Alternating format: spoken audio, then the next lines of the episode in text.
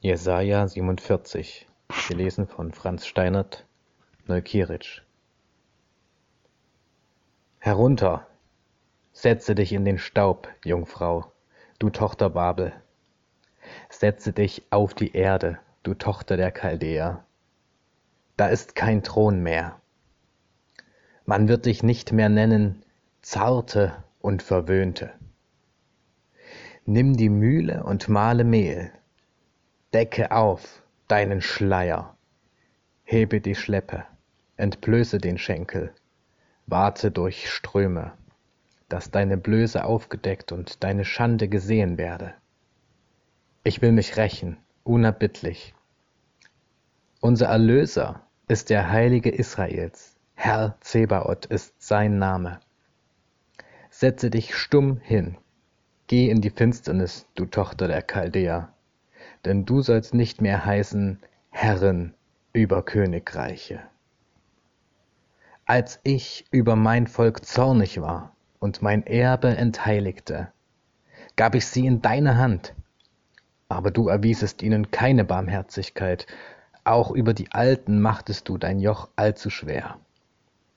Du dachtest, ich bin eine Herrin für immer. Du hattest noch nicht zu Herzen genommen, noch daran gedacht, wie es hernach werden könnte. So höre nun dies, die du in Wollust lebst und so sicher sitzt und sprichst in deinem Herzen, ich bin's und sonst keine, ich werde keine Witwe werden, noch ohne Kinder sein. Dies beides wird plötzlich über dich kommen, auf einen Tag, dass du Witwe und ohne Kinder bist. Ja, es wird in vollem Maße über dich kommen, trotz der Menge deiner Zaubereien und trotz der großen Macht deiner Beschwörungen. Denn du hast dich auf deine Bosheit verlassen, als du dachtest, niemand sieht mich.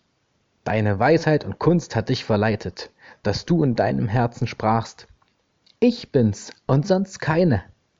Aber nun wird über dich Unglück kommen, das du nicht wegzuzaubern weißt, und Unheil wird auf dich fallen, das du nicht durch Sühne abwenden kannst. Und es wird plötzlich ein Verderben über dich kommen, dessen du dich nicht versiehst. So tritt nun auf mit deinen Beschwörungen und der Menge deiner Zaubereien um die du dich von deiner Jugend auf bemüht hast, als ob du dir helfen und es abwenden kannst. Du hast dich müde gemacht mit der Menge deiner Pläne. Es sollen hertreten und dir helfen die Meister des Himmelslaufs und die Sterngucker, die an jedem Neumond kundtun, was über dich kommen werde.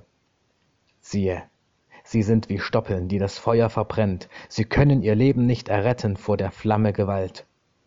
Denn es wird nicht eine Glut sein, an der man sich wärmen, oder ein Feuer, um das man sitzen könnte.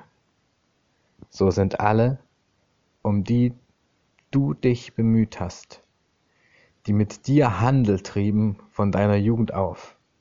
Ein jeder wird hierhin und dorthin wanken, und du hast keinen Retter.